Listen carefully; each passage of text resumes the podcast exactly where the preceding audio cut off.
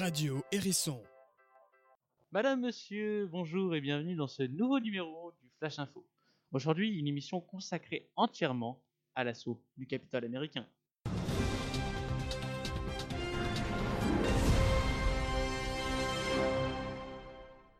C'était mercredi 6 janvier, lors d'un discours de Donald Trump. We will never give up. We will never concede. We're going to walk down to the Capitol and we're going to cheer on our brave senators and congressmen and women.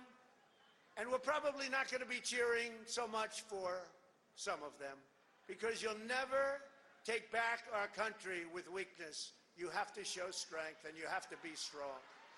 Le président incite explicitement à prendre le Capitole. Il n'en a pas fallu plus pour que plusieurs milliers de ses supporters partent à l'assaut du plus grand symbole démocratique américain.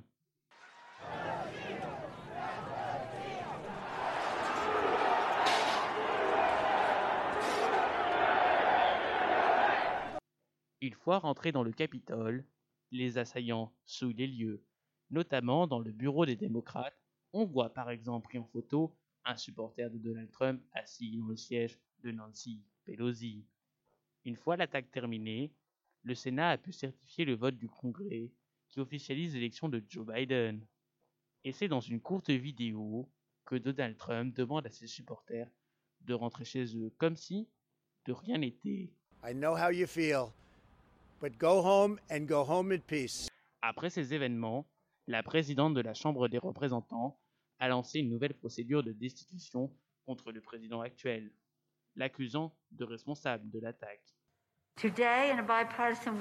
Aujourd'hui et de manière bipartisane, la Chambre des représentants a démontré que personne n'est au-dessus des lois, pas même le président des États-Unis, que Donald Trump est clairement un danger pour notre pays et qu'une fois de plus, nous honorons ce serment de protéger et de défendre la Constitution des États-Unis. Et maintenant, c'est avec le cœur brisé que je vais signer la procédure d'impeachment. Une procédure qui ne va certainement pas calmer les supporters du président.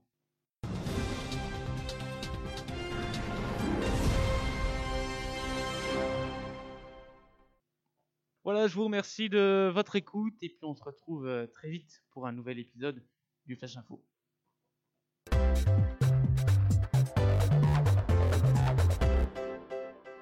Radio Hérisson.